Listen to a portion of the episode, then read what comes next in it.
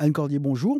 Nous avons euh, déjà parlé ensemble hein, de l'importance de l'accès à l'information, en particulier pour les enfants des quartiers populaires, mais le constat est le même pour les étudiants selon leurs conditions sociales. Il y a une différence entre ceux que l'on accompagne dans la recherche d'informations, souvent dans les grandes écoles, et ceux qu'on laisse se débrouiller seuls, souvent à la fac.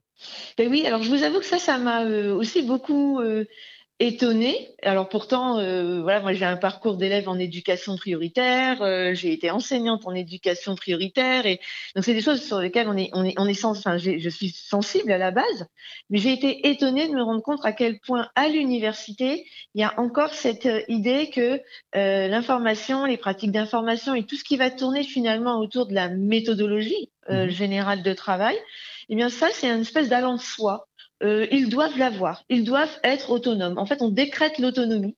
J'ai été très très étonnée en fait, euh, j'avoue de, ça, et, aussi du fait que dans les grandes écoles, euh, on dit les choses, on dit les codes, on se les transmet, et dès lors finalement, les enfants de milieu populaire qui arrivent dans les grandes écoles ont un énorme gap hein, finalement face à eux et un énorme fossé à franchir, mais comme les règles sont dites, euh, ils, ils, arrivent à s'emparer, euh, pour certains en tout cas, hein, de, des grilles de lecture, alors qu'à l'université, il n'y a pas de grille de lecture. Et mmh. l'absence de grille euh, fait qu'on... Enfin, moi, j'ai été frappée de leur solitude, en fait. Il y a une grande solitude, finalement, informationnelle chez ces jeunes adultes qui, qui, veulent bien faire. Mais c'est une solitude un petit peu générale à la fac. C'est c'est souvent comme ça, c'est-à-dire que euh, on, à la fac, on est lâché complètement. Euh, les amphithéâtres, on est 600 dedans. Il euh, y a beaucoup de monde, il y a très peu de télé. Enfin, je vous parle de l'époque où moi j'étais à la fac, donc ça remonte un peu.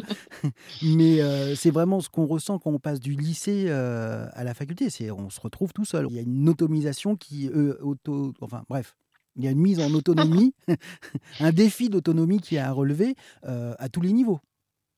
Alors oui, ça c'est vrai. C'est-à-dire que c'est vrai que la, condition étudiante, euh, le métier d'étudiant finalement à l'université, c'est un métier qui se réalise quand même sur la base d'une grande autonomie, d'une grande capacité d'organisation personnelle.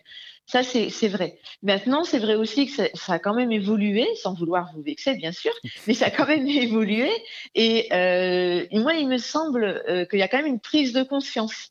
Mais elle ne va pas jusqu'à euh, expliciter des bibliographies, expliciter que quand on demande un travail, il faut citer les sources, prendre le temps en fait de faire ça. Alors après, il y a une réalité aussi structurelle. Hein. De fait, hein, à l'université, on a aussi beaucoup moins de, de, de moyens, euh, très concrètement, hein, humains, euh, de ressources humaines pour euh, accompagner euh, tous ces jeunes.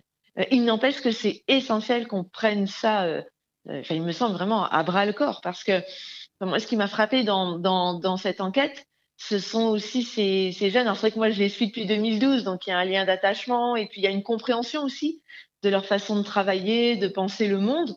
Et vraiment, enfin, moi, je les, je les, suis donc depuis longtemps et je les ai vus essayer, je les ai vus faire des efforts, tenter des abonnements à des magazines, à des applications, euh, essayer de trouver un moyen d'organiser des fiches de cours, euh, s'appuyer sur YouTube pour essayer d'enrichir des notes. Enfin, il y a vraiment ils ont essayé plein de choses. Par exemple, la, la Élise qui euh, euh, se démène avec Courrier International, elle a malgré tout réussi à franchir les étapes. Mmh. Mais c'est frappant de voir qu'aujourd'hui, Élise, qui a un métier, qui a son master, euh, etc., eh bien, elle garde toujours cette image de, euh, ben, entre guillemets, hein, euh, je suis en échec parce que je n'arrive pas à m'informer comme il faudrait, euh, et notamment à lire euh, Courrier international, etc.